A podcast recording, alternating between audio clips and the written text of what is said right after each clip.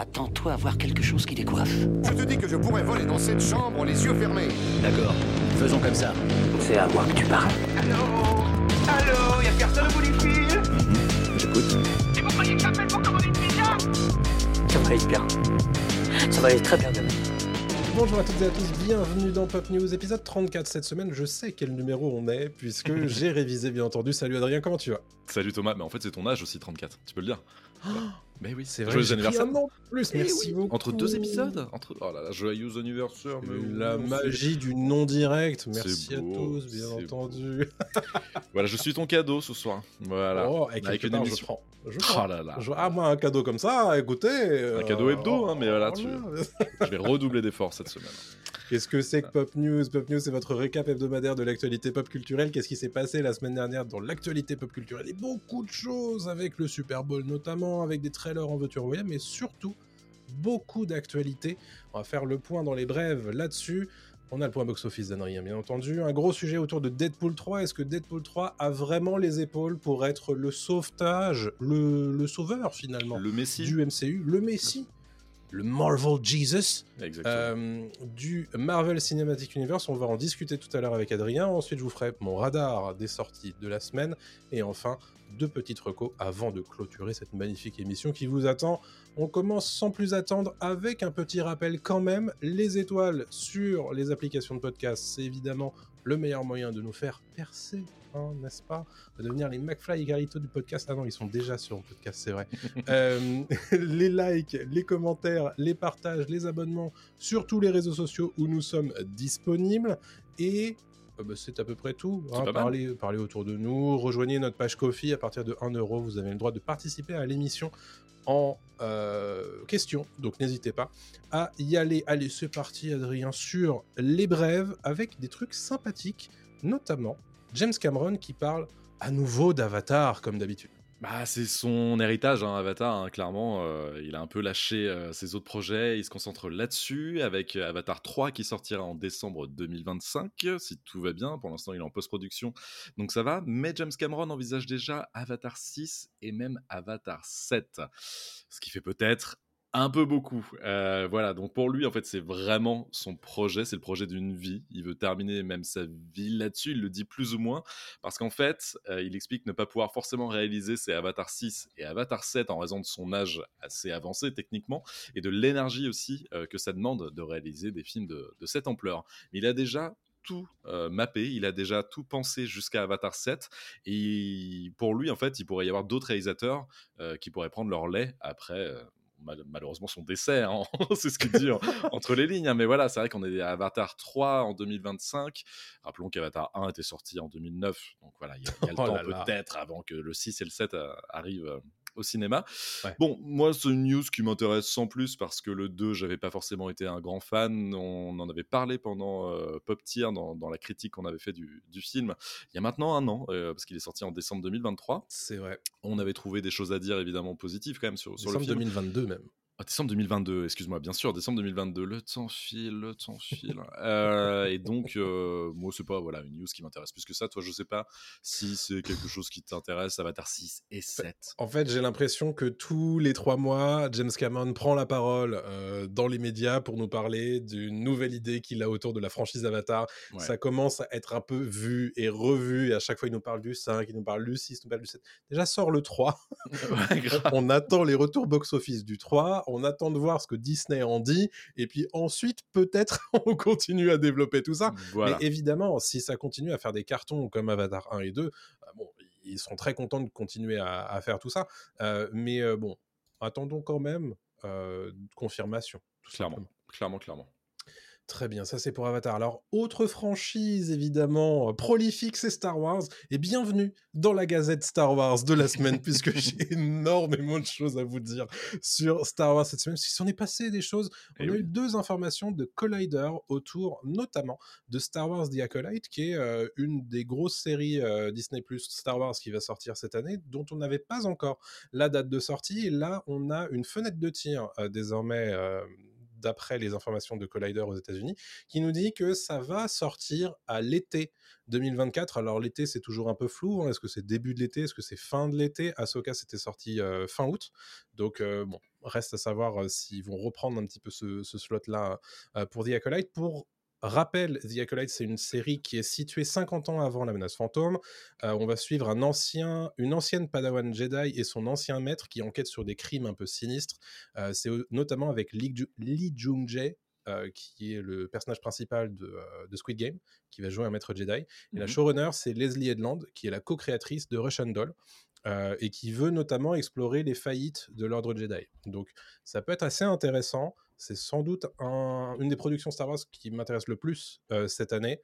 Donc on a hâte de voir ça, bien entendu. Ça s'appelle The Acolyte. Je vais assez rapidement parce que j'ai quatre news à traiter sur, euh, sur Star Wars, euh, donc allons-y.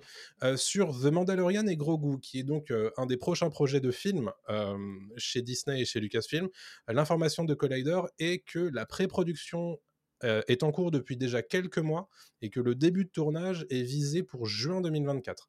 Donc ça veut dire que ça va arriver très prochainement et d'après l'appel aux actionnaires de Bob Iger dont on parlera tout, tout à l'heure euh, dans cette émission, la sortie serait prévue en 2026 euh, Mm. pour, pour ce film.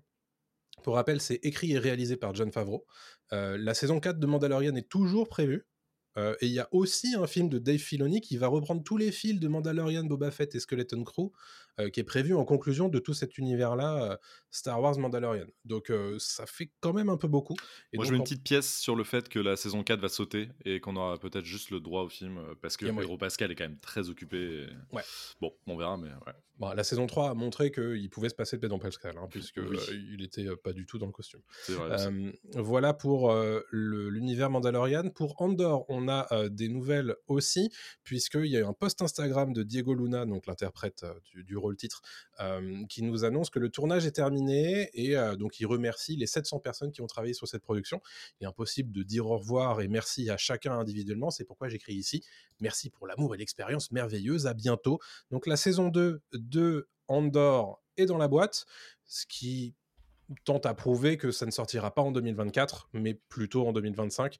Euh, on rappelle que la série avait été très impactée par les grèves à Hollywood l'an dernier. Voilà pour Star Wars Andor. Et le dernier, c'est Ewan McGregor euh, qui euh, a pris la parole lors d'une euh, convention à Orlando, la Megacon d'Orlando, où il est.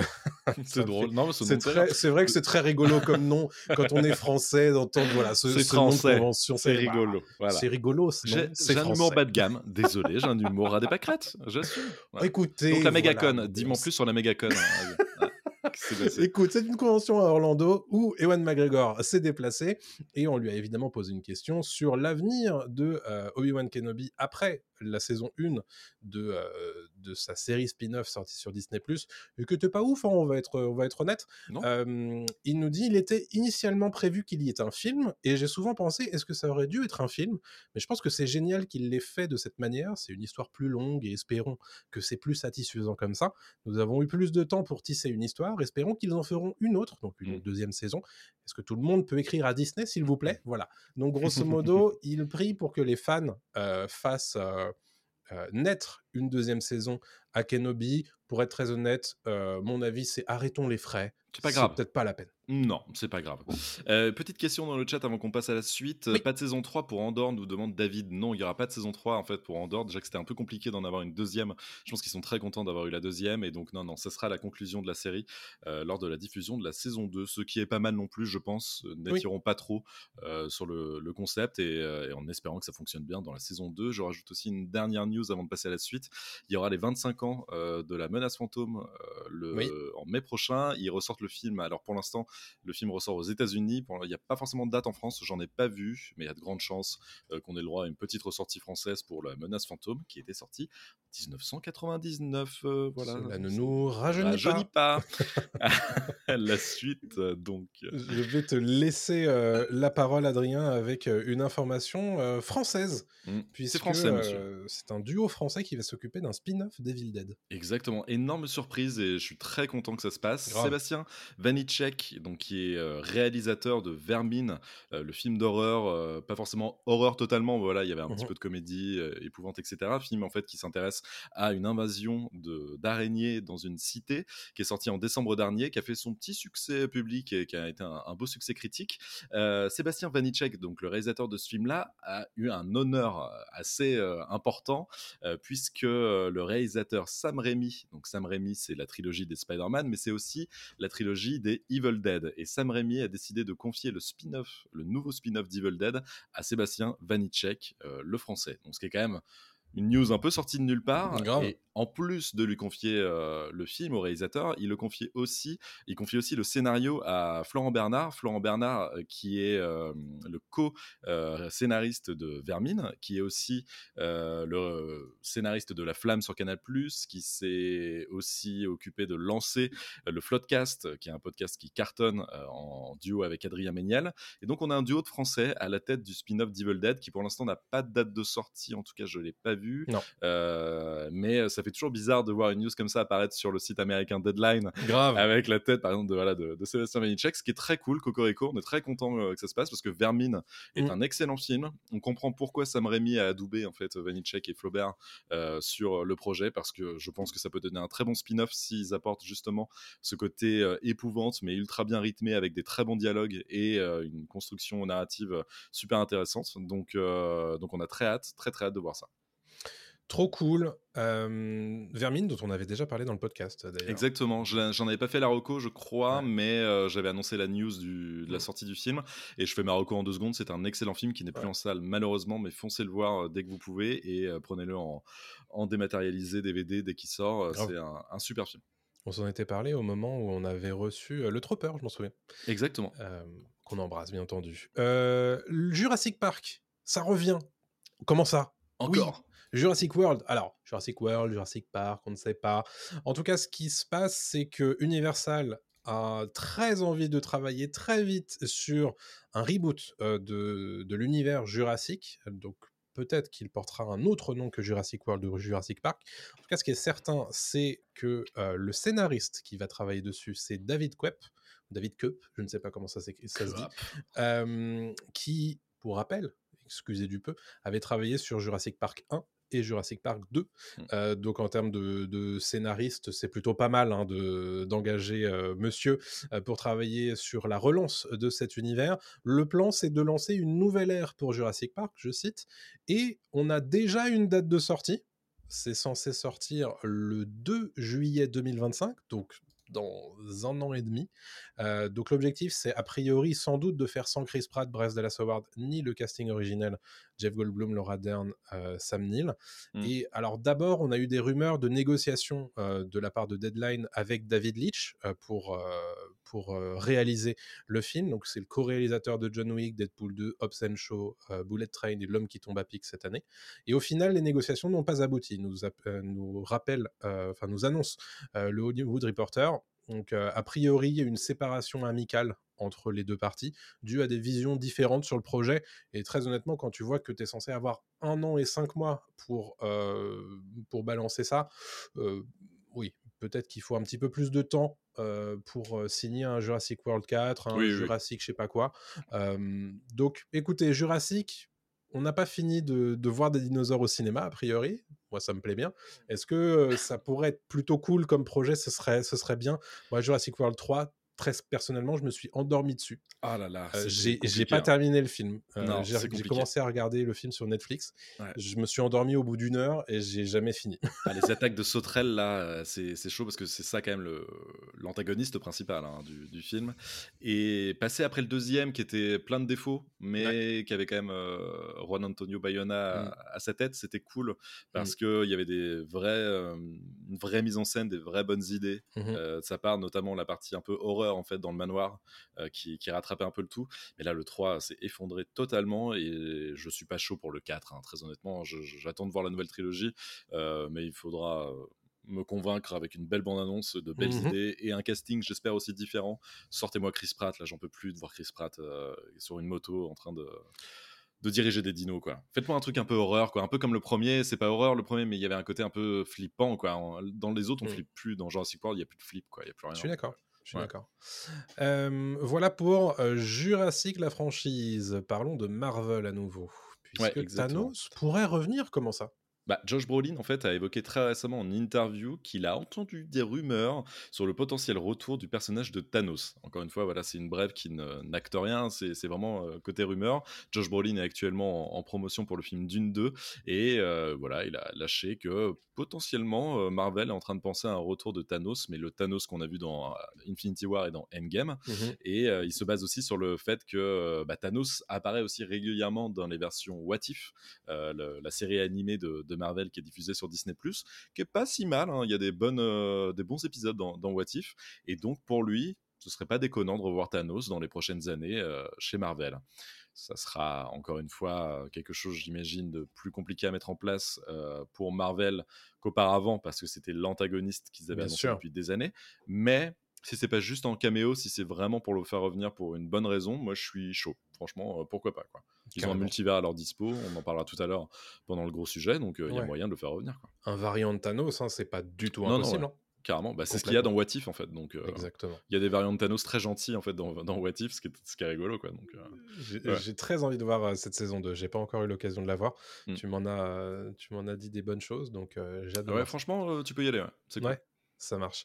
Euh, parlons de Game of Thrones un petit peu, parce que ça a été plutôt calme hein, ces dernières semaines autour de Mm. Game of Thrones, mais une grosse information de la part du Hollywood Reporter cette semaine qui nous annonce en exclusivité euh, euh, qu'un nouveau spin-off euh, est en préparation chez HBO, alors en développement, on appelle ça le développement, c'est-à-dire que ça veut pas du tout dire que ça a été validé par HBO et que ça va sortir sur nos écrans d'ici deux ou trois ans, c'est que pour l'instant on a engagé un, scénariste pour travailler sur ce que pourrait être ce projet de spin-off et on essaie de blinder un petit peu euh, le projet avant de le valider et de tourner un, pilote ou éventuellement de commander euh, une saison 1. Donc on n'en est pas encore tout à fait là, mais le sujet de ce spin-off, c'est la conquête d'Aegon Targaryen. Pour les gens qui connaissent pas du tout euh, de quoi ça parle, c'est les événements qui se situent 300 ans, à peu près 300 ans avant Game of Thrones, à peu près 130 ans avant House of Dragon, et c'est la conquête du continent de Westeros par Aegon Targaryen, donc euh, un des, euh, ancêtres euh, de Daenerys, et ses euh, sœurs qui sont également ses femmes, mais aussi leurs dragons. Euh, donc l'idée c'est euh, ils ont conquis tout le continent ou presque euh, à l'aide à l'aide de leurs dragons ils ont assujetti tous euh, les seigneurs qui étaient à l'époque des rois de toutes les régions en fait euh, de, de Westeros sauf Mm. une. Euh, on a déjà un scénariste qui s'appelle Madsen Tomlin Madsen Tomlin il a co-scénarisé euh, il est en train de co-scénariser The Batman 2 de Matt Reeves il a travaillé sur the- le scénario de The Batman euh, donc euh, plutôt pas trop mal hein, comme euh, comme Comme pédigré.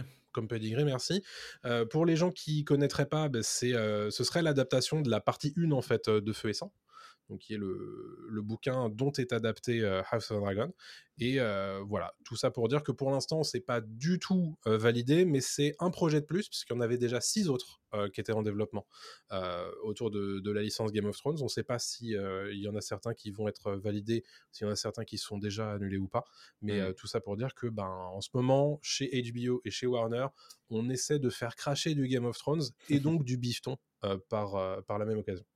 Et en plus de ça, je rajoute juste euh, une petite news au passage euh, là-dessus. Il y a eu des images de tournage d'une série Game of Thrones Ouais. qui a été annulée. C'était une série avec euh, Naomi Watts. En Ouais. fait, c'est la Blood Moon. maquilleuse ou la Blood Moon, c'est ça, ouais. C'était la maquilleuse ou la coiffeuse qui, en fait, a posté, mais des années après, Ouais. des photos de, de Naomi Watts en costume Mhm. avec sa sa perruque, euh, voilà. Et c'était intéressant de voir qu'ils étaient allés aussi loin Ouais. dans, le, dans le tournage et que ça a quand même été annulé par HBO qui n'était pas convaincu du potentiel de, de la série, quoi. Exactement. Donc, c'est rassurant aussi d'un côté de voir ça parce que ça veut dire que HBO fait attention à sa licence, Bien sûr. euh, surtout depuis la fin de Game of Thrones qui avait Mhm. été bah, très mal euh, très mal reçue, mais depuis House of the Dragon qui est adoré, la saison 1 est, est adorée par les fans Ouais. Et par les spectateurs en général, donc c'est pas mal. Moi je trouve que c'est bon signe de, de partir euh, tranquillement, de pas de pas faire une Star Wars en fait clairement quoi, de pas faire une Oui, c'est ça. ou- tu vois. Donc c'est C'est le risque, euh, puisqu'à l'heure actuelle, en fait, on a deux spin-offs qui vont arriver sur nos écrans. Enfin, c'est House of Dragon saison 2, évidemment, euh, cet été. Euh, Il y en a un deuxième qui arrive demi- en 2025, qui s'appelle un spin-off autour de, euh, de, de, de Sir Duncan, euh, et de son écuyer, donc qui est un petit peu plus resserré en termes de d'ampleur.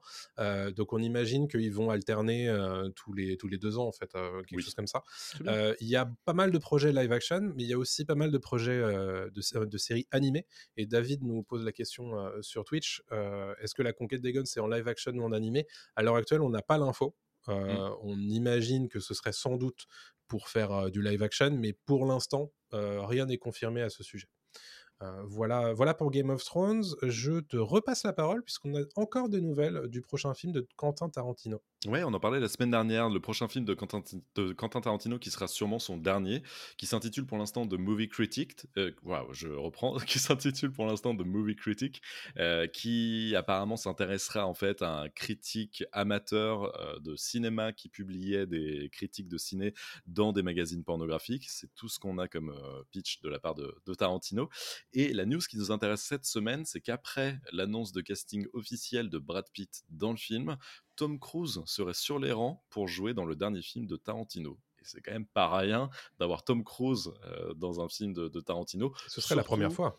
Alors, ce serait la première fois, et surtout qu'on sait que Tom Cruise est plus axé franchise d'action depuis de nombreuses années, Ouais.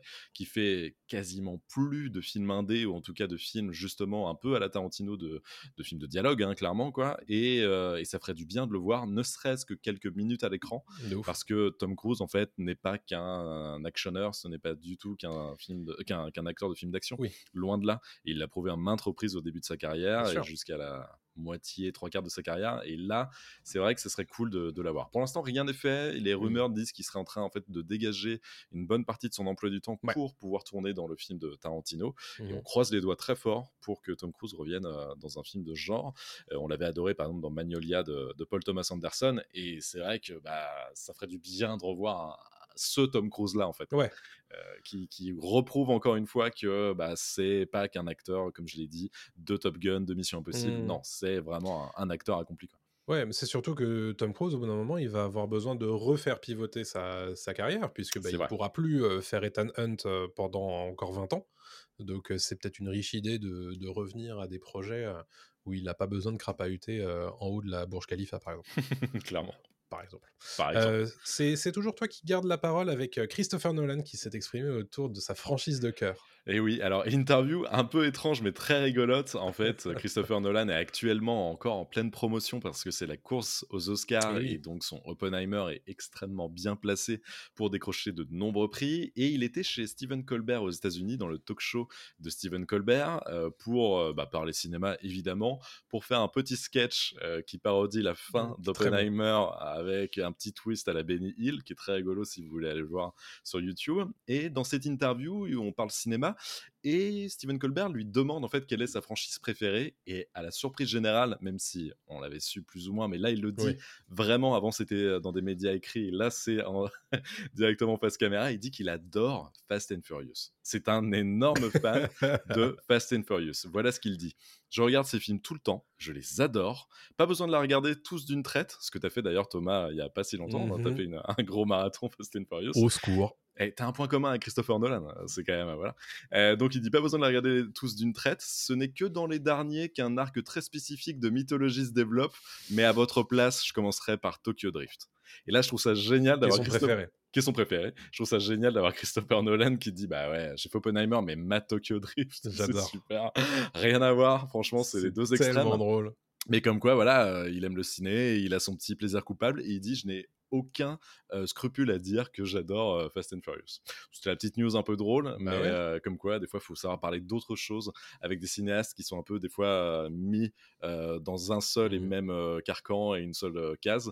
Finalement, en fait, le mec adore des comédies ou des films d'action un peu débiles, donc Bien sûr. c'est très drôle. Ouais, L'interview de Christopher Nolan par, euh, par Stephen Colbert est très cool. euh, Ouais. Je vous encourage à aller la regarder. Très sympa. Euh, on a une grosse section Disney pour terminer notre section brève euh, cette semaine. Pourquoi? Puisque Bob Iger a téléphoné à ses actionnaires dans ce qu'on appelle un earnings call. Donc, c'est l'appel aux actionnaires euh, tous les trois mois, euh, grosso modo, pour faire un point avec les actionnaires et les rassurer évidemment sur la valeur de l'entreprise. Et euh, en général, c'est dans ce genre d'appel qu'on apprend pas mal de choses sur le futur euh, de l'entreprise.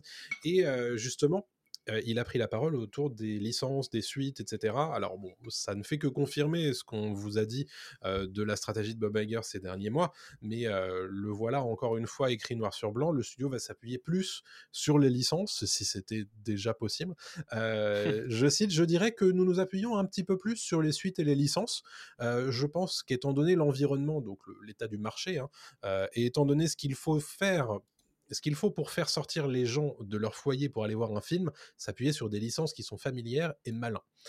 il nous dit dans notre envie d'augmenter énormément le volume partiellement pour atteindre plus d'abonnés dans le monde pour notre plateforme de streaming Disney+. Mmh certains de nos studios ont perdu un peu de leur concentration. Donc, la première étape que nous avons prise est de réduire la voilure, de réduire notre production, tout particulièrement chez Marvel. Donc, en fait, il y a deux choses. Première chose, c'est que on va continuer à faire des suites, on va continuer à s'appuyer sur les licences phares de Disney, de Marvel, de Lucasfilm, bien entendu, mais on va essayer de réduire un petit peu la voilure sur les productions spécifiquement sur Disney euh, qui ont fait beaucoup de mal à l'image de marque de Marvel ces dernières années. Donc c'est quelque part c'est quand même une bonne nouvelle. Qu'est-ce que tu en penses? Oui, oui. Non, non c'est une bonne nouvelle parce que bon, euh, je pense même qu'il n'a pas trop le choix. Euh, on en parlera aussi, euh, je pense, tout à l'heure avec le gros sujet Deadpool. De fou. Mais, mais c'est vrai que là, ils sont un peu éparpillés. Ils ont tenté plein de choses. Ça n'a pas fonctionné. Ils ont voulu nourrir la bête. J'ai pas envie de me répéter parce que ça fait des mmh. épisodes et des épisodes que j'arrête pas de le dire. Et Disney est devenu vraiment un ogre. Voilà, il fallait, notamment avec Disney, nourrir les téléspectateurs et ça ne fonctionne pas et les gens en fait euh, lâchent l'affaire. Les mmh gens même qui étaient fans de la première heure, et eh ben commencent à rater des Marvel au fur et à mesure, justement des films Marvel, etc. Et donc bah, ils perdent les gens en chemin. Et il a plus envie de se concentrer sur des licences fortes, ce qui est pas idiot. D'un côté, c'est dommage aussi de se priver de nouvelles euh, licences qui pourraient cartonner. Donc il n'y a pas de bonne solution, euh, mais à sa place, et évidemment, tu l'as dit tout à l'heure, on parle aux actionnaires à ce moment-là. Mmh les actionnaires, faut les rassurer. Et euh, qu'est-ce qui va les rassurer C'est de leur dire, bah, vous inquiétez pas, on va miser sur du gros, il n'y a pas de souci, et on repart sur euh, de bonnes bases. Voilà. Est-ce que ça les empêchera pas de temps en temps de tenter des choses? Bah, Il faut bien. Hein. Euh, il faut bien, évidemment. mais bon, c'est vrai qu'on l'avait vu, The, Creator, c'est bien Disney, on est d'accord hein? Ouais. bah tu vois, The Creator c'est la Fox, mais bon, c'était Disney, via mmh. Disney. Tu vois, c'est des choses qui marchent pas non plus, même si on tente un petit peu, ça ne marche pas forcément. Donc, je pense qu'il n'y a pas de bonne solution, mais ça me paraît logique son move de vouloir se recentrer là-dessus. c'est vrai que les signaux du marché en ce moment sont assez peu positifs hein, pour les, productions originales. tu as parlé de Creator, on peut parler d'Argyle, t'en parleras tout à l'heure dans, dans, ton box-office. ce qui fait que du coup, sur son on a une idée du calendrier des films animés du studio Disney sur les, prochaines années. Mmh et c'est une nouveauté, puisqu'on ne le savait pas. Euh, Vaiana 2 euh, sort à Thanksgiving 2024, donc euh, fin novembre. c'est une c'est très intéressant. Pourquoi? Parce qu'à la base, ça devait être une série pour Disney+. Et ils ont décidé d'en faire un film, en fait. Mmh tellement ils étaient contents de ce qu'ils envoyaient. donc ça, ça plutôt bonne nouvelle pour les, les fans. Moi, j'avais bien aimé Vaiana. J'adore. c'est super. Ouais, c'est vraiment très cool. Zootopie 2, ça arrive pour Thanksgiving 2025, ça c'est daté aussi. Et alors c'est, c'est, on n'a pas encore de date, mais c'est annoncé. On a un Toy Story 5 ou un, nouvel épisode de Toy Story qui arrive dans les prochaines années, et La Reine des Neiges 3 qui avance toujours euh, en ce moment, et peut-être même un La Reine des Neiges 4 euh, de, ce qu'on euh, entend, mmh sans doute à partir de 2026 du coup pour La Reine des Neiges 3 et, Toy Story 5. Euh, donc voilà, ça, vous montre bien que Disney est très remonté sur bah, ses licences habituelles, ses licences fortes. On essaie de mmh renouer avec bah, le, film d'animation qui va faire son milliard, hein, parce que ça fait un moment qu'on n'en a pas eu chez Disney. oui, complètement. Euh, donc c'est une nouvelle euh, intéressante. On voit que voilà, euh, toutes les forces sont mises sur ces gros films-là. et très prochainement, il y a aussi Vice Versa 2 qui sort en France mmh. cette année. Donc donc il y a beaucoup de suites. Mmh mmh, voilà, encore une fois, il y a beaucoup de suites, mais c'est vrai que quand ça marche, autant capitaliser dessus. Quoi. C'est ça. Une petite précision sur Vaiana aussi, euh, Lin-Manuel Miranda, euh, mmh qui s'était occupé des chansons du premier film, n'en reviendra pas sur le deuxième. Ok. Euh, ça a été annoncé. Donc c'est vrai que ça faisait quand même pas mal le sel. ah bah complètement, oui. De, de Vaiana, premier du nom. donc on verra si ça marche bien avec le deuxième. Ouais, bon, après, sur les paroliers et les, musiciens chez Disney, j'ai quand même confiance. Hein. Mais, mais c'est vrai que Lin-Manuel Miranda, c'est quand même le parolier du moment. donc j'imagine qu'il était peut-être un peu trop cher pour Disney. Je pense. Mmh. je pense. Euh, on va continuer et terminer avec Disney qui fait un partenariat avec Epic Games autour de Fortnite. Ouais, c'est une annonce un peu énorme euh, qui est euh, sortie comme ça justement euh, voilà, de la part de, de Bob Iger. Disney en fait a annoncé son intention d'investir 1,5 milliard de dollars pour acquérir une participation dans Epic Games. En fait, l'idée c'est qu'ensemble, ils prévoient de créer un monde ouvert connecté à Fortnite qui intégrera des éléments de Disney, de Pixar, de Marvel, de Star Wars, d'Avatar et bien plus. Et en fait, le projet semble s'inscrire dans la vision d'un métavers, même s'ils ne Mhm. le disent pas vraiment, qui offrirait aux joueurs la possibilité de créer et de partager leurs propres histoires et expériences à l'intérieur de ce monde-là. Et en gros, Bob Iger dit et pourquoi pas faire un Disney World avec à la For- il le dit à la- à l'anglaise à la Fortnite. Tu vois vraiment c'est à la Fortnite et pourquoi pas en fait c'est vrai que quand tu vois le- la puissance la machine de guerre absolue qui est Fortnite Mhm. qui est Fortnite avec Epic Games c'est pas déconnant de la part de Disney de mettre 1,5 milliard sur la table et de dire bah, prenez toutes mes licences Ouais. euh, on va faire un truc de ouf et tout le monde viendra parce qu'en fait en ce moment bah quand tu vois que Eminem fait un concert dans le Ouais. dans, dans Fortnite, que The Weeknd le fait, que Travis Scott le fait et que ça ramène, ça rameute Mm. tout le monde, bah en fait, euh, autant euh, faire à la limite des, des salles de cinéma à l'intérieur de Fortnite, euh, peut-être Mm. qu'on pourra proposer plein de trucs. Bon, c'est pas dit comme ça, mais très honnêtement, euh, il y a moyen que ce soit un truc assez incroyable. Ça peut être aussi un truc qui se casse la gueule, mais je suis très Ouais. curieux de voir ce que ça fait. Je- ça, me fait ça me fait peur en, en tant qu'humain, mais, c'est- mais après, je suis quand même très curieux aussi en tant qu'humain de voir ce que ça peut Ouais. donner de proposer tout ça. Et, la, la tagline après ce trailer, c'est jouer, regarder, créer, faites les courses. Ouais. Euh, c'est fait- faites du shopping. Donc, Ah oui. euh, bon, ça, ça- ça veut tout dire, mais euh, grosso modo, voilà. oui, c'est acheter nos merdes à l'intérieur de Fortnite. Mais, exactement ça. Mais bon, voilà, exactement ça, Je suis quand même curieux hein, parce que Fortnite ça se développe énormément. Ils sont en train de créer un hub où il y a plein de jeux maintenant. Donc moi ils ont réussi à me faire télécharger Fortnite parce qu'ils ont sorti Lego Fortnite euh, il, Oui. y a, il, y a, il y a deux Il y mois. a un peu plus d'un mois là. Et, euh, et donc rien que pour ça, j'ai téléchargé le jeu alors que je ne l'avais jamais encore fait. Donc quelque part, ils vont peut-être réussir à avoir tout le monde au bout d'un moment. Peut-être, peut-être. Il y a de grandes chances. Il y a chez Disney. Voilà pour les brèves de cette semaine. On vous propose à nouveau le point box-office d'Adrien qui est très rempli en ce moment puisque bah, il y a beaucoup de films d'intérêt. Tout à fait. La zone d'intérêt, notamment, euh, qui il est très fort, euh, qui a dépassé les 300 000 entrées en France et qui là a atteint 369 000 entrées après son deuxième week-end, donc sa deuxième semaine en France. C'est un vrai carton euh, pour le, le film de Jonathan Glazer, c'est que j'ai toujours pas vu d'ailleurs. Il faut vraiment que j'aille le voir. J'ai pas pris le temps d'aller le voir, mais vraiment le bouche à oreille fonctionne extrêmement bien et le film va euh, prolonger sa carrière au- au-delà des- du million, c'est sûr et certain. Et j'ai très hâte de voir jusqu'où euh, jusqu'où il termine.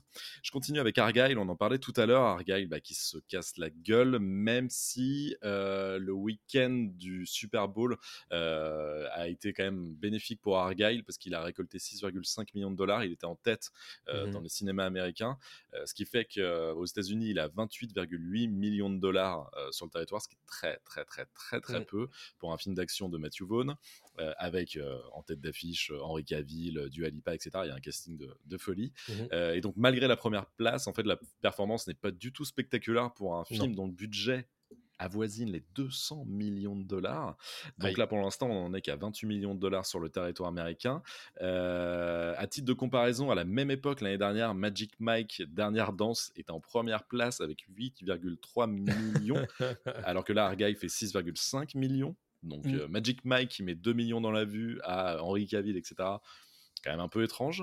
Et à l'international, euh, Argyle est déjà à, enfin déjà, n'est seulement qu'à 60 millions de dollars. Euh, je le rappelle, il, Mm. il a un budget qui avoisine les 200 millions de dollars. C'est chaud. Donc ça va être un énorme four. Je pense que ça va être le premier gros four de 2024. Ouais. Euh, et c'est assez surprenant que la sauce n'est pas du tout prise euh, pour euh, le film, qui pourtant, sur le papier, avait tout pour plaire, même si les critiques l'ont un peu défoncé. Mais bon, les critiques ne font pas le succès d'un film, donc c'est assez étrange. Je poursuis avec Wonka, qui est devenu le sixième film le plus vu de 2023, parce qu'il est sorti fin 2023 Mhm. avec 3 636 000 entrées en France après sa neuvième semaine d'exploitation. Il a même dépassé les Gardiens de la Galaxie 3. Donc c'est plutôt une très belle perf pour Wonka et Timothée Chalamet. Euh, on continue avec Dali, le nouveau film de Quentin Dupieux, euh, qui réalise le meilleur démarrage de la carrière du réalisateur, avec 173 607 entrées, dont 25 000 en avant-première, lors de sa première semaine d'exploitation. Donc c'est vraiment un énorme carton. Je pense porté évidemment par ses stars, il y a Jonathan Cohen et il y a Edouard Baird en tête, Mhm. et aussi par le succès de Yannick cet été, Ouais. qui a un peu installé le réalisateur en disant Ah, c'est vrai que bah, Quentin Dupieux, c'est peut-être pas mal ce qu'il fait euh, pour le grand Mhm. public. euh, voilà, euh, curieux de voir ce qu'il faisait ensuite. Je pense que les gens vont ressortir un peu. Pas déçus, mais vont être un peu T'en surpris. parlais la semaine dernière. euh, bon, Voilà, faut le voir une fois, hein, c'est pas un mauvais sympa, film. hein. mais bon. mais c'est pas du niveau grand public que, de, que Yannick, etc. Ouais. quoi. Je continue avec Tout sauf toi, la comédie romantique, Ouais. avec euh, Sidney Sweeney euh, et Glenn Powell, qui, avec un budget de production de seulement 25 millions de dollars, a déjà engrangé 170 millions de dollars de recettes, dont 80 millions aux États-Unis. Euh, donc il devrait dépasser sans trop de soucis les 250 millions de dollars euh, s'il continue sur cette lancée. Encore Let's une fois, c'est le bouche à oreille qui fonctionne extrêmement bien, notamment sur les réseaux sociaux et notamment sur TikTok, parce que le film a démarré très mollement et en fait est monté en flèche. Mhm. Et je termine, euh, non, je continue ce point box-office avec Anatomie d'une chute euh, qui a dépassé le- les 1,5 million d'entrées en 25 semaines. C'est pas fini encore une fois pour Anatomie d'une chute Ouais. parce qu'il reste encore les Oscars. On va encore Mhm. reparler beaucoup d'Anatomie d'une chute. Est-ce qu'il peut dépasser les 2 millions? Pourquoi pas? S'il gagne un Oscar, pourquoi pas Euh, Mais en tout cas, déjà 1,5 million, c'est super pour le film de Justine Triet qui maintenant euh, va avoir une carrière aux États-Unis. Elle a signé avec une agence américaine et, euh, et je pense qu'il peut repartir avec un voire deux euh, prix aux Oscars. Il a, ça serait pas déconnant vu la campagne qui se passe très bien pour le film. Et je termine par Cocorico, le film avec Christian Clavier et Didier Bourdon dans lequel euh, Didier Bourdon et Christian Clavier font un test d'ADN pour savoir qui sont euh, leurs ancêtres, un pitch extrêmement Christian Clavier-like, et euh, qui a connu quand même un excellent lancement avec 63 000 entrées pour son premier jour. Ce qui est énorme quand on y pense. Donc il y a des chances que Christian Clavier voilà, continue de cartonner. Et ça fait toujours plaisir de parler de Christian Clavier. euh, bon. Est-ce que quelque part, Christian Clavier, ce serait pas le Tom Cruise français? Je pense que c'est le Tom Cruise français. Est-ce que c'est pas le Messi euh, qu'on attendait tous? Euh, voilà, Un peu à la Deadpool. Je pense que voilà, il peut sauver l'univers, le, le cinématographique univers. euh, non, non, mais voilà, c'est c'est sûr que Christian Clavier, c'est une valeur sûre. On aime ou on n'aime pas. Ici, on n'aime pas, évidemment, mais. euh, pas le Christian Clavier de maintenant, quoi. Mais, Mm. euh, mais en tout cas, il est toujours très porteur. Et voilà pour mon point box office. Merci Adrien pour ce point box-office. Mais de rien. On va passer tout de suite au sujet de la semaine qu'on a décidé de dédier à Deadpool 3, que l'on ne peut plus désormais euh, appeler Deadpool 3, puisque c'est Deadpool and Wolverine euh, qui sortira fin juillet 2024, le 24 en France, si j'ai bien Je compris. crois que c'est ça, Je ouais. crois que c'est le 26 aux États-Unis, le 24 en France.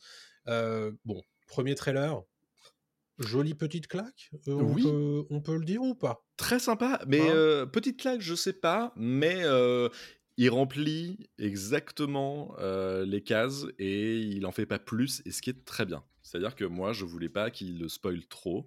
Ça reste un teaser plus qu'un trailer pour moi dans l'idée. Oui. Euh, mais, euh, mais très sympa, très drôle. On retrouve tout de suite la patte euh, Ryan Reynolds qui fonctionne super bien. Les enjeux sont posés aussi, tout de suite. Je trouve qu'on n'est pas perdu. Est-ce que les hum, nouveaux venus, ou en tout cas ceux qui n'ont pas forcément vu Loki, parce que Mhm. c'est quand même très lié à Loki, cette bande-annonce, Ouais. euh, seront perdus je sais pas, parce que nous tout de suite, en fait, on, on savait où on était hein, quand Bien il sûr. débarque dans la TVA. On va spoiler, hein, cette bande-annonce, c'est une bande-annonce, c'est pas un film, hein, vous pouvez le voir. Oui, on Euh, va parler de cette bande-annonce. on va parler de cette puis, bande-annonce. euh, après, on va parler un petit peu de ce que représente ce film, parce que c'est le seul film Marvel qui sort euh, en 2024, et donc Mm. beaucoup d'espoir repose sur lui. Exactement. Mais en fait, je pense que. Non, mais au-delà de ça, ouais, la bande-annonce est très bien, très bien Mhm. construite, très cool. L'humour est là, euh, le truc un peu moins de 18 est là. Il y a un tacle à Disney dès les 20 premières secondes, je pense. Voilà, en disant que Deadpool est habitué au god de ceinture, mais Disney pas encore. Voilà, euh, donc ce qui est quand même génial. Et, euh, et on continue sur cette lancée. On voit que Wolverine va arriver. Hugh Jackman n'apparaît même pas dans cette bande-annonce, ce qui est quand Non. même assez ouf, parce que le film s'appelle Deadpool et, Deadpool et Wolverine. Euh, et surtout, on, on voit à peu près que ça va être soit une orgie de fanservice et une orgie de caméo. Euh, et j'ai peur de ça. C'est ma crainte euh, Mhm. avec Deadpool 3. Que ce soit justement du fanservice pour du fanservice et que ça soit pas justifié, euh, justement pour justement sauver le multivers et sauver le MCU. Euh, ou à l'inverse, Ryan Reynolds, c'est pas con. Il le dit lui-même aussi dans la bande-annonce Je suis le Jésus de Marvel, euh, je suis Le celui Messie. qui va le Messie, celui qui va sauver votre petit euh, comment univers cinématographique. Bon, tout est dit aussi, quoi. Voilà. Donc, en fait, c'est très étonnant comme produit, comme film. Moi, je, suis très impatient de le découvrir. Mmh. Évidemment pour ça, pour savoir s'il va vraiment sauver le multivers, ou le MCU en tout cas. Savoir est-ce qu'on n'en a pas trop fait autour de Deadpool et du rachat de la Fox mmh Est-ce que justement Disney va pas quand même avoir un peu la main euh, sur euh, les vannes un peu crues, sur le, le, sang, sur tout ça. On l'a vu, je te le disais juste avant euh, qu'on enregistre l'émission, que pour le trailer international, Disney en fait a changé un morceau de la bande-annonce. Mmh C'est juste ce que je disais juste avant quand Deadpool dit ouais le god ceinture Disney n'est pas prêt. Et ben en fait dans la bande annonce internationale c'est le moins de 18 ans Disney n'est pas prêt ce qui est pas du tout la même chose. Ce qui est la vanne n'est plus la même en fait. C'est plus drôle euh, comme dans la bande-annonce d'origine. Donc s'ils commencent à faire ça pour le marketing, est-ce qu'ils vont pas faire ça non plus pour le film? Est-ce qu'ils n'ont pas déjà fait ça pour le film? Les trailers internationaux, euh, c'est pas seulement pour la France, c'est aussi pour le Moyen-Orient, c'est mmh. aussi pour la Chine, c'est aussi pour le Japon, tout ça. Donc c'est forcément, euh, d'une manière générale, on a souvent euh, chez Disney des trailers qui sont différents. En général, on ajoute des, euh, des images à, ces euh, trailers pour l'international, et ce qui fait qu'en général, les gens disent ah regardez regardez le trailer international il y a plus d'images bah là c'est pas plus d'images c'est mmh. a priori ce qui ressemble un petit peu à de la censure ou alors soit c'est parce que les gens comprendraient pas je pense pas je pense que c'est parce que ouais peut-être qu'ils sont un peu conscients que certains marchés sont un petit peu moins friands de ce genre d'humour-là. On va rappeler quand même que c'est le premier projet du MCU qui est euh, aux États-Unis rated R, donc c'est euh, euh, déconseillé au moins de 17 ans sans accompagnant. donc c'est quelque chose qui ne se fait pas habituellement hein, chez, au, MCU. Donc forcément, et c'est quelque chose qui se faisait déjà évidemment pour Deadpool 1 et Deadpool 2. Et, et donc forcément, moi j'ai vu ce trailer comme une, une espèce de façon de montrer patte blanche en mode regardez, on ne va pas dénaturer Deadpool, le Deadpool mmh. de la Fox. il est toujours aussi irrévérencieux et il va se permettre des choses. Et en plus, il va pouvoir se permettre d'autant plus de choses que maintenant il est dans le MCU. Et regardez comment on va le rattacher. Donc le, cet humour grave-là m'a un peu rassuré et je pense qu'il est fait pour ça. Mmh en mode bah, regardez, non, ça va bien se passer. Non, c'est vrai que s'il si, si, n'y avait pas eu le rachat, si là j'avais été dans le coma pendant 10 ans et qu'on dit c'est Deadpool de la Fox, je fais oui, c'est Deadpool de la Fox, je, ne me serais pas posé la question de me dire c'est Disney, à part la vanne directement voilà, adressée à Disney, je me serais pas posé la question. C'est mmh vrai, ça reste un teaser d'une minute et quelques. Hein, On est bien d'accord. voilà, c'est pas le film entier. quoi. Toi, t'en penses quoi justement de. On va pas revenir sur le teaser en entier parce que finalement il y a des choses à dire sans trop de choses à dire parce bah que voilà, à part à ce propos, excuse-moi de te couper, mais sur YouTube et sur Dailymotion de Pop News, vous avez la magnifique trombine d'Adrien qui vous explique tous les easter eggs de ce trailer. Et c'est une vidéo qui est très sympa, qui est très courte. Et je vous. Euh, je 4 minutes 4 minutes pour tout voir euh, de, de, ce trailer. Et honnêtement, moi j'ai appris plein de trucs parce que moi j'avais, il y avait plein de trucs que j'avais pas vu. Donc c'est un métier, monsieur. C'est un métier. Donc allez-y, allez-y. c'est de la publicité pour nous-mêmes, mais écoutez, qui va le faire? Personne d'autre. Voilà. À part vous, public. À part toi, public. Fais, notre publicité. Non, non, oui, j'ai pris 4 minutes pour justement revenir sur tous les easter eggs un peu secrets, cachés. Il y a des trucs. Euh, un easter egg sympa, justement, qui annonce euh, Secret Wars, un film euh, du MCU qui arrivera dans quelques années. Il y a mhm. justement le côté variant de Wolverine. Est-ce qu'il n'y a pas d'autres variants? Est-ce qu'il n'y a pas Doctor Doom? Est-ce qu'il n'y a pas d'autres X-Men, etc. Mhm. C'est plutôt sympa. mais au-delà de ça et de ces easter eggs, le, le trailer est quand même très direct et nous dit Deadpool va devoir sauver le multivers euh, avec l'aide de la TVA et puis il va bosser avec Wolverine. Point barre, c'est tout pour l'instant. Moi j'ai peur de la suite en fait. J'ai peur encore une fois de ses caméos, etc. Donc, ouais. Bon, est-ce que le film sera ça? Je ne pense pas. Je pense que Reynolds c'est pas con et je pense qu'il va pas, euh, il va pas casser son jouet alors que là il a une opportunité de malade d'être justement euh, un peu euh, le gardien de la galaxie like de l'époque en fait. Tu vois ce truc qui, met un coup de pied dans la fourmilière et qui dit attendez il y a un autre style maintenant dans le MCU, c'est le mien et vous allez voir qu'après on va pouvoir se marrer et faire d'autres choses et on va arrêter de la même recette que vous avez depuis depuis des années. C'est comme ça que je l'espère. Est-ce que toi toi tu vois comment? Moi, je pense qu'il il y, a, y a une volonté de continuer à s'amuser avec le personnage. Mmh il y a une volonté de enfin permettre au personnage d'arriver au contact de ce qui était pour l'instant inatteignable, puisque la Fox et Disney et donc Marvel Studios étaient impossible à, à rejoindre. Bon, là, c'est Ouais. le cas depuis des années maintenant, mais enfin, euh, ils vont pouvoir le faire. C'est aussi l'opportunité de faire revenir et d'enfin re-rentrer les X-Men à l'intérieur du MCU. Donc, est-ce que c'est pas un peu beaucoup de choses euh, pour un seul film? Est-ce que ce film, il va pas être beaucoup trop long? Ouais. aussi Euh, Est-ce que ce film, il va pas être euh, un patchwork de plein de choses? C'est Bah, en fait, c'est compliqué, je, je trouve. En fait, ça peut être fourre-tout comme euh, un, espèce d'énorme ride euh, de grand 8 euh, sympa à regarder, mais j'ai du mal à le voir en sauveur en fait du MCU. Est-ce que d'ailleurs ce serait pas intelligent de prendre le contre-pied de ça? Dans le film en disant bah attendez moi je vais rien sauver, je vais plus en fait foutre la merde à droite Ouais, à gauche Oui, et ça va vous permettre de créer des choses derrière. Mais moi, je vais Oui, pas oui. vous sauver. Je suis Deadpool. Normalement, c'est moi qui vais dans les univers, Ouais. euh, qui bosse avec Spider-Man, euh, qui va qui va faire chier Cable, euh, etc., Ouais. etc. Mais je ne suis pas le sauveur. Je suis pas un top tier euh, du tout. En fait, il y a, y, a deux- il y a deux façons de voir le mot sauveur. C'est un, est-ce que ça va être euh, à nouveau le, le film à milliards de, du MCU Mhm. Donc le, le sauveur économique, on va dire. Ouais, Parce ouais, qu'il a besoin de l'être, hein, puisque c'est le seul. C'est c'est le seul film Marvel qui sort cette année. tout à fait. Euh, et deux, est-ce que ça va être aussi le film qui va faire renouer le grand public avec le MCU Hmm. Euh, Puisque, alors, en dehors des Gardiens de la Galaxie 3 euh, l'an dernier, ça a quand même été échec sur échec d'un point de vue public euh, et d'un point de vue box-office, les, les productions Marvel en 2023, et ça date pas d'hier. hein. Donc, du coup, est-ce que ça va pas permettre aux gens qui étaient un petit peu euh, passés au travers d'un certain nombre de, de publications euh, Marvel ces dernières années, de de re-rentrer Ouais, ouais, je pense. euh, dans, dans la dynamique et dans la boucle. Je pense, et c'est très intelligent d'avoir ramené Wolverine et donc Hugh Jackman, parce que Wolverine, tout le monde aime Wolverine, on l'a pas vu depuis euh, Logan, etc. Donc c'est Et trop Hugh cool de Jackman le revoir. incroyable dans le Et rôle. Hugh Jackman est super, Hugh Jackman est encore euh, stock comme jamais, il s'est Mm. entraîné que voilà. Donc ça va être super et c'est l'occasion évidemment de faire un lien avec les X-Men et c'est quasiment sûr à 100% que les X-Men vont apparaître. J'adorerais qu'ils nous annoncent le film X-Men en fait à l'intérieur de Deadpool 3, ce serait trop bien en fait qu'on ait vraiment une espèce d'annonce surprise euh, des, des X-Men, euh, de coller ça aux 4 Fantastiques qui est quand même euh, normalement l'adaptation qui devrait fonctionner, qui devrait arriver, euh, voilà, euh, comment euh, chez Marvel, mais qui aurait dû être là depuis bien plus longtemps en fait, mais, Mm. mais qui a du mal à arriver. Même si là il y a des annonces de casting avec Pedro Pascal, Henry Richards, voilà, donc le film va se faire.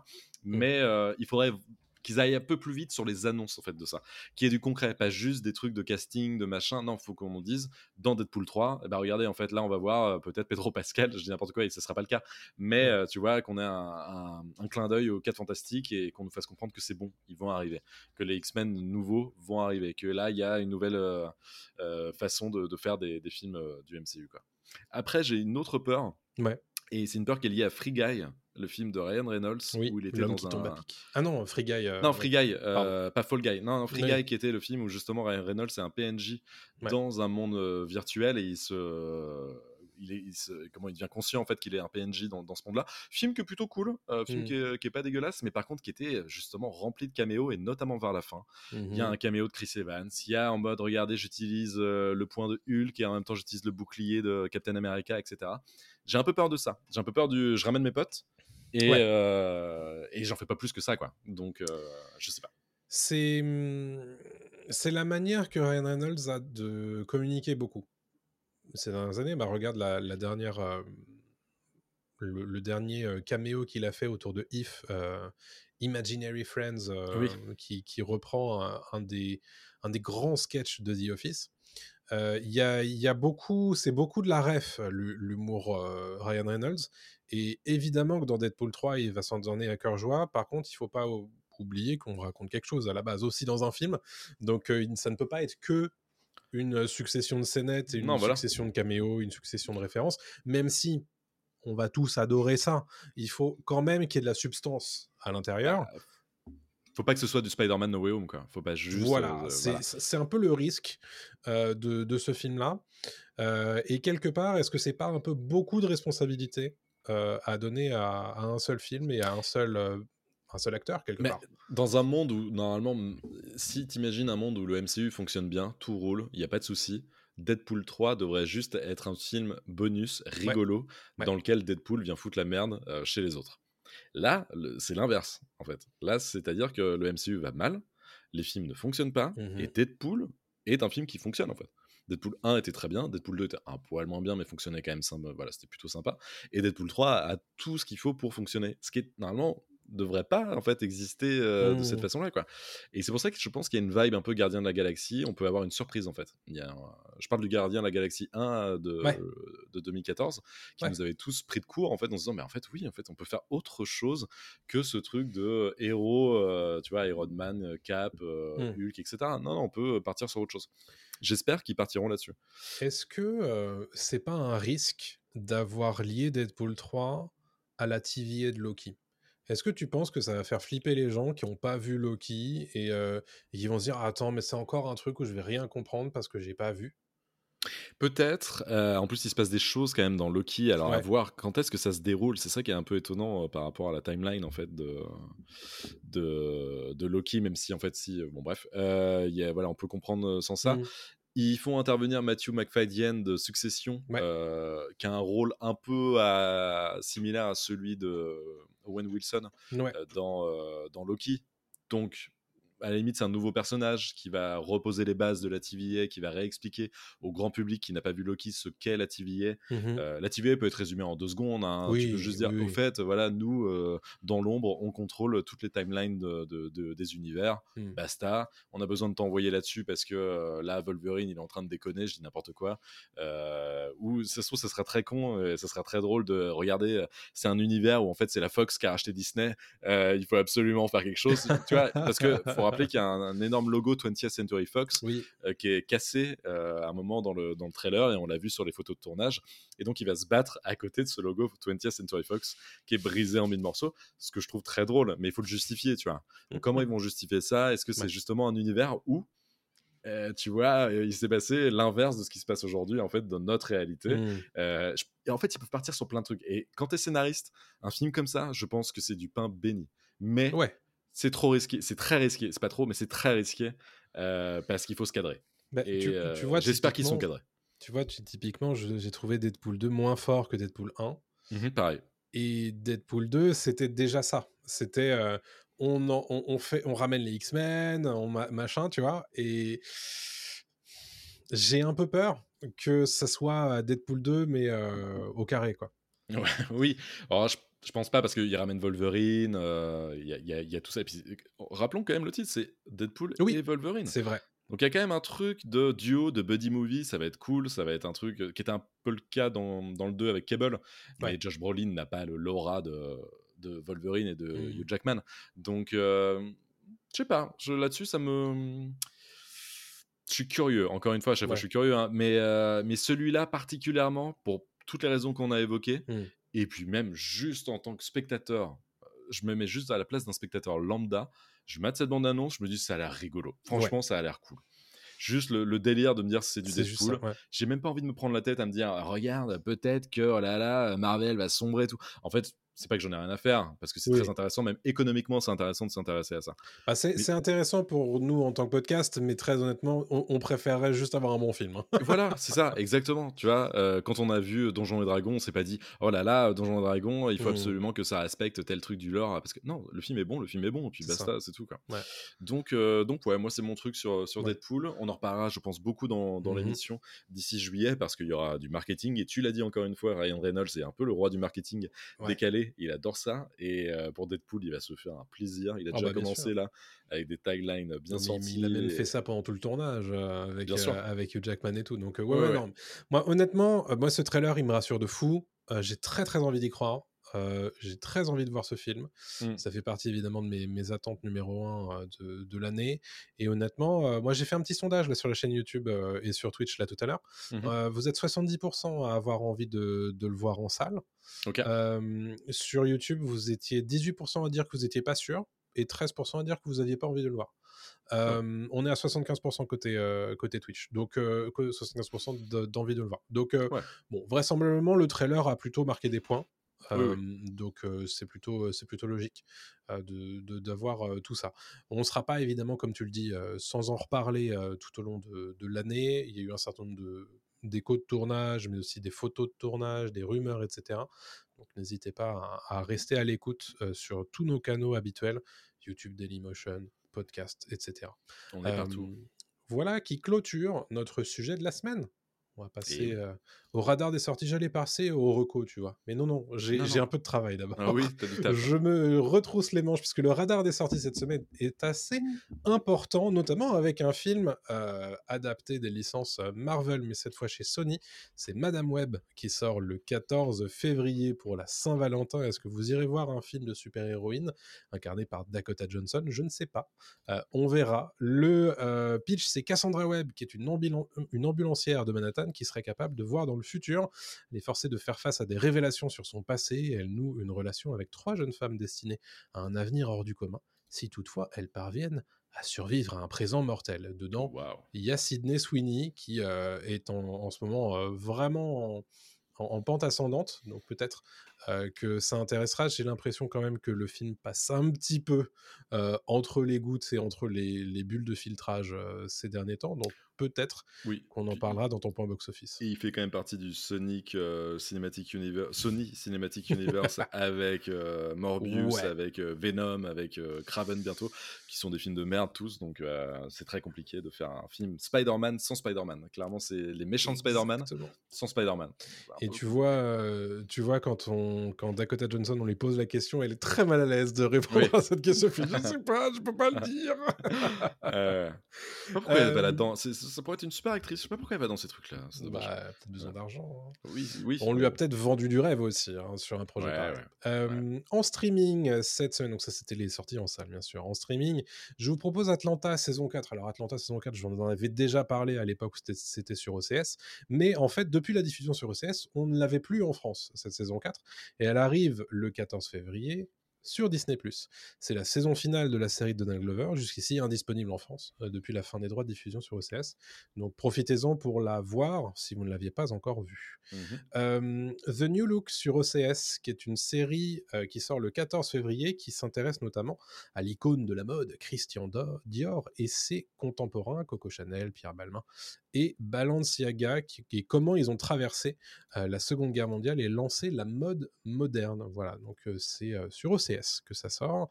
Si vous voulez vous marrer, vous avez LOL qui ressort saison 4, euh, qui arrive le 16 février sur Prime Video avec un casting toujours un peu sympa quand même. hein. Jérôme Commander, Marina Foïs, Franck Gastambide, Audrey Lamy, Jean-Pascal Zadi, Alison Wheeler, Anaïd Rosam, Redouane Bougueraba, Alban Ivanov, McFly et Carlito. Ça fait quand même du monde pour se poiler. Et sur Canal+, vous avez la sortie en SVOD de Barbie le 16 février, si vous ne l'aviez pas encore vu, le phénomène de 2023. En jeu vidéo, rapidement, euh, le 13 février, Banishers Ghosts of New Eden, qui, sort- demain, en fait, hein, à à l'heure où on diffuse ce euh, podcast. Ça sort sur PC, PS5, Xbox Series. C'est un action RPG euh, où on incarne des chasseurs d'esprit dans un 17e siècle fantastique. Ensuite, on a le remaster de Tomb Raider 1, 2 et 3 qui sort le 14 février sur PC, PS4, PS5, Xbox et sur Switch. Skull and Bones, qui est un jeu de piraterie multijoueur euh, d'Ubisoft qui sort enfin le 16 février.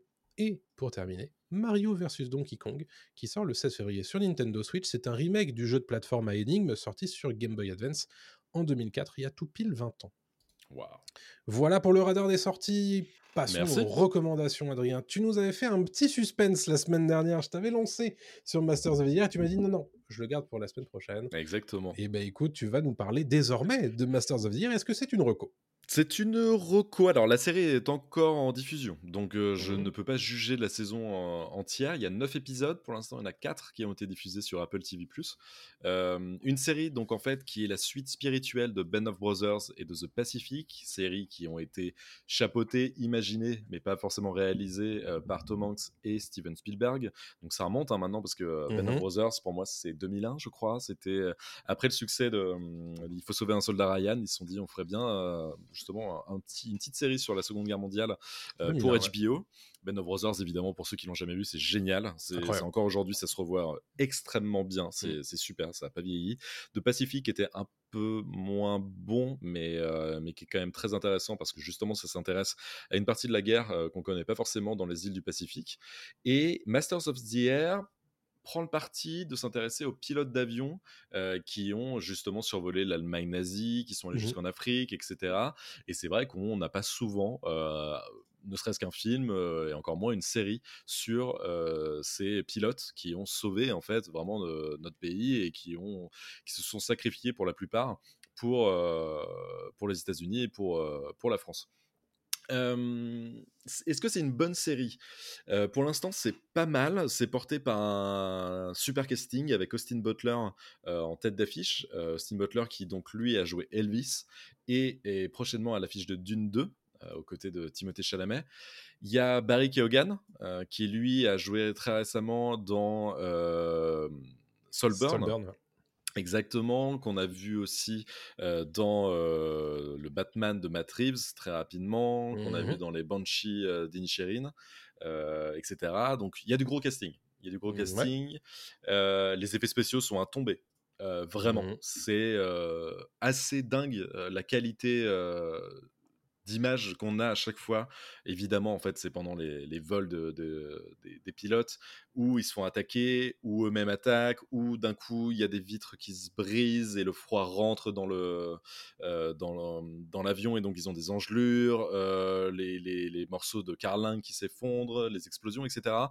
La mer, euh, enfin vraiment c'est magnifique. Là-dessus, c'est en plus c'est en pleine en plein jour les trois quarts du temps. Mhm. C'est super beau, les costumes sont superbes et tout. C'est une, une série extrêmement léchée qui a coûté je sais plus combien, mais apparemment il y a plein d'articles qui sont sortis là-dessus. Les effets spéciaux auraient coûté plus cher que ceux d'Avatar. Parce que c'est pas un truc où ça se touche un peu, je ne sais pas, mais en tout cas, c'est vrai que l'argent se voit à l'écran, mais il Ouais. est très bien utilisé et c'est euh, et c'est parfait.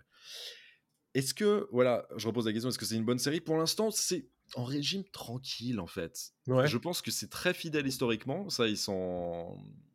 Ils le disent euh, en interview. Je- le, le créateur euh, qui s'appelle John Orloff le dit. On, a respecté, voilà, vraiment euh, euh, l'histoire de ces hommes. euh, et ça, c'est vraiment. Si vous le voyez, c'est que ça s'est vraiment passé. Bon, il y a un petit peu de romance évidemment pour lier les, les scènes de- de- d'importance, quoi. Mais tu sens que c'est vrai. Mais est-ce que c'est peut-être pas trop le cas? Est-ce que, est que ça valait le coup d'en faire une série? Et, Ou une série aussi longue en 9 épisodes? Est-ce qu'une mini-série en, en 3-4 épisodes aurait pas été peut-être plus justifiée Justement Mhm. pour resserrer un peu l'action, justement qu'on soit un peu plus dedans et que. Voilà. Parce qu'en fait, la série pour l'instant se résume à. Et c'est ce qui s'est passé, hein, évidemment, pendant la Seconde Guerre mondiale, mais les types sont en Angleterre, ils, ils vont quasiment à l'échafaud à chaque fois, en fait. Ils Ouais. attendent. Mhm. euh, voilà, qu'on les appelle peut-être en pleine nuit, qu'on leur dise bah Mhm. demain vous allez survoler l'Allemagne nazie, vous allez jusqu'en Afrique, en un coup. Et là, tu fais, ah, ok. Euh, et, euh, et bah, peut-être que sur les 10 avions qui partent, il y en a que euh, 8 qui vont, euh, qui vont atterrir. Quoi. Euh, et à chaque fois, c'est ça, c'est la peur, c'est pas la peur au ventre, mais ils savent que c'est peut-être Ouais. leur dernier repas, etc. Donc ça, ça se présente toujours comme ça. C'est ils attendent, ensuite ils partent en mission. La mission Mhm. est, est super, elle est intéressante à regarder, c'est beau, il y a de l'action et tout, et puis après c'est fini. Et entre deux, en fait, les personnages, je les trouve pas si intéressants que ça. Mhm. Euh, t'as la, tête brûlée, alcoolique, que t'avais déjà dans Band of Brothers, euh, l'alco- l'alcoolisme notamment. Euh, t'as le héros un peu BG, un peu tout ça, qui est joué par Austin Butler. Et j'ai du mal en fait avec Austin Butler pour une seule raison, c'est sa voix. Parce qu'en fait, il a la voix d'Elvis et il le dit aussi en interview, c'est qu'il est sorti d'Elvis genre un mois avant de tourner dans, dans Masters of the Air. Et ça s'entend, parce qu'il fait euh, Ok, euh, let's go to Africa. avec sa voix d'Elvis. Et tu fais Ah non, bah non, en fait, là, je ne vois pas un personnage euh, normal. T'as une voix beaucoup trop grave et trop poseur, en fait, pour ce que tu fais, quoi. Comme, c'est bizarre. Et donc, ça me sort tout le temps. J'ai vraiment du mal. Euh, et donc, j'aurais du mal à la recommander. Je Hmm. dirais pas du tout qu'il faut la regarder absolument, comme j'ai pu te dire, hein, par exemple, de regarder Mr. and Mrs. Smith. Là, c'est Mhm. un go-to absolu que tu as regardé d'ailleurs. J'ai regardé, Euh, je valide complètement ce que tu as dit la semaine dernière. J'ai adoré, j'ai maté ça en deux jours. Voilà. Et, euh, et donc, Masters of the Air, je vais faire court, mais non, je la recommande pas pour l'instant. J'attends de terminer la saison et je redirai peut-être un mot dessus d'ici quelques, d'ici quelques émissions. Donc, c'est dans, dans un mois, je pense. Ouais. Et, euh, et donc, voilà. Ouais, voilà pour Ça ma, marche. Pour ma reco moyenne, quoi. Merci pour cette reco moyenne. De rien. Moi aussi, j'ai une reco moyenne. c'est euh. Percy Jackson et les Olympiens. C'est euh, la série de Noël euh, de, de Disney qui est sortie le 20 décembre dernier. C'est une nouvelle adaptation de Percy Jackson et le, le voleur de foudre, qui est une, une saga en fait de, euh, de young adult euh, fantasy euh, qui est sortie il y a je sais plus quand. J'ai oublié, j'ai oublié quand c'était, mais ça commence à dater déjà. Parce Ah, qu'il y avait déjà 15 ans, une première adaptation en fait en film avec Logan Lerman qui a été plutôt pas trop réussi. Euh, je m'en souviens euh, pas des masses très honnêtement, mais je, me souviens que j'avais pas trop aimé. Euh, c'est une nouvelle adaptation qui pour le coup est créée par Rick Riordan, l'auteur de, la saga et d'un showrunner, on va dire, en tant que tel. Donc l'objectif, c'est de refaire un petit peu justice en termes d'adaptation au premier roman. La première saison adapte le premier bouquin. Alors le pitch, c'est assez simple en fait. C'est un, un qui se découvre des pouvoirs un petit peu étranges euh, liés à l'eau notamment, et on lui dit qu'en fait il est demi-dieu et que son père c'est Poséidon et qu'il va euh, devoir euh, se rendre au camp des, euh, des sans-mêlés, en fait, des demi-dieux, pour apprendre un petit peu euh, tout ça et le, la réalité de ce monde parallèle, un petit peu comme le monde des moldus et le monde des sorciers dans, dans Harry Potter, la réalité Mhm. du monde parallèle où la mythologie grecque existe euh, dans, le, dans le vrai monde, mais est cachée depuis des années. Euh, donc, euh, bon, c'est sympathique. Euh, je trouve effectivement que l'adaptation en série donne un petit peu plus justice, en tout cas donne un petit peu plus envie de relire le bouquin que, que le film. Après, bon, alors, on a maté ça en deux jours avec, avec ma compagne et c'était très bien. Après,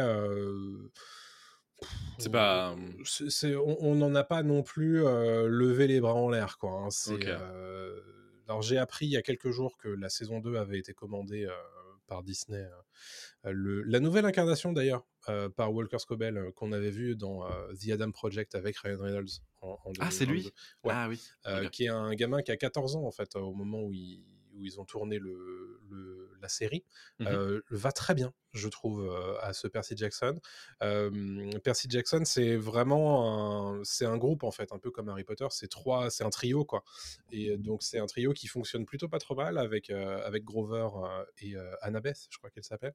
Un, un petit regret, c'est qu'on voit quand même très peu l'univers de l'Olympe dans ce dans cette saison 1 et qu'on voit très peu du coup les dieux euh, dans, dans, dans ce-là, alors que honnêtement, euh, quand on a, euh, comment il s'appelle Ah, j'ai oublié son nom. Le, le mec de Black Sails. Ok.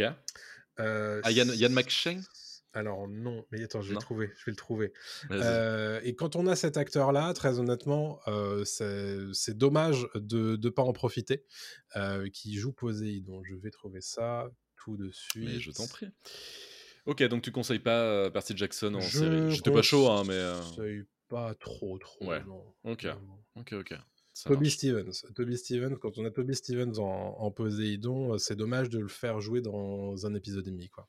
Ok. Euh, alors que pour le coup, Black Sail, j'avais beaucoup aimé, je l'avais beaucoup aimé dedans. Euh, c'est le, le personnage principal. Bien. Black Sails, ouais, ouais. Toby Stevens nous dit David, j'avais pas vu. donc voilà.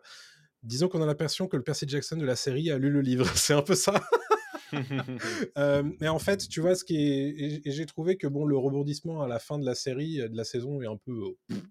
Ouais, tu Ouais. tu t'en tapes un peu. De toute façon, le, le résultat est le même.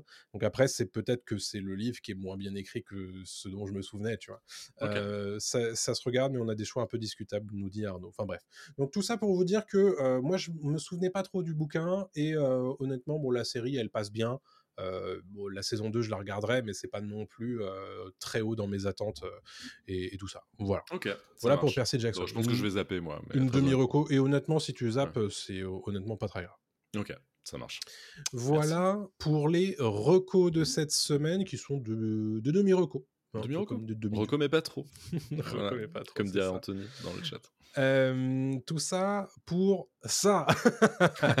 voilà, Désolé. pour, euh, voilà pour cet épisode 34 de euh, Pop News. J'espère que ça vous a plu évidemment dans le chat sur Twitch et sur YouTube, puisque nous sommes live sur YouTube également. Je vous propose de nous retrouver la semaine prochaine. euh, dans un épisode 35 où il y aura beaucoup évidemment de choses à dire, je n'en doute pas. Euh, entre-temps, n'oubliez pas, les likes, les commentaires, les abonnements sur toutes les plateformes où vous nous voyez, c'est hyper important évidemment pour les algos, hein, bien sûr, les petites étoiles euh, sur les plateformes de podcast où vous nous écoutez, on est dans vos oreilles tous les lundis à 20h30 sur Twitch et sur YouTube en direct, mais aussi en podcast, sous forme de podcast tous les mercredis, et puis sur YouTube et Dailymotion pour des formats euh, un petit peu originaux et aussi des petites verticales sur Dailymotion YouTube et sur TikTok où vous pouvez écouter la très belle voix d'Adrien nous parler d'anecdotes hyper intéressantes. Moi, j'apprends tous les jours des nouvelles choses sur ces plateformes. Donc, euh, allons-y. Merci. Merci à tous de nous avoir écoutés et puis à la semaine prochaine. Salut tout le monde. Salut.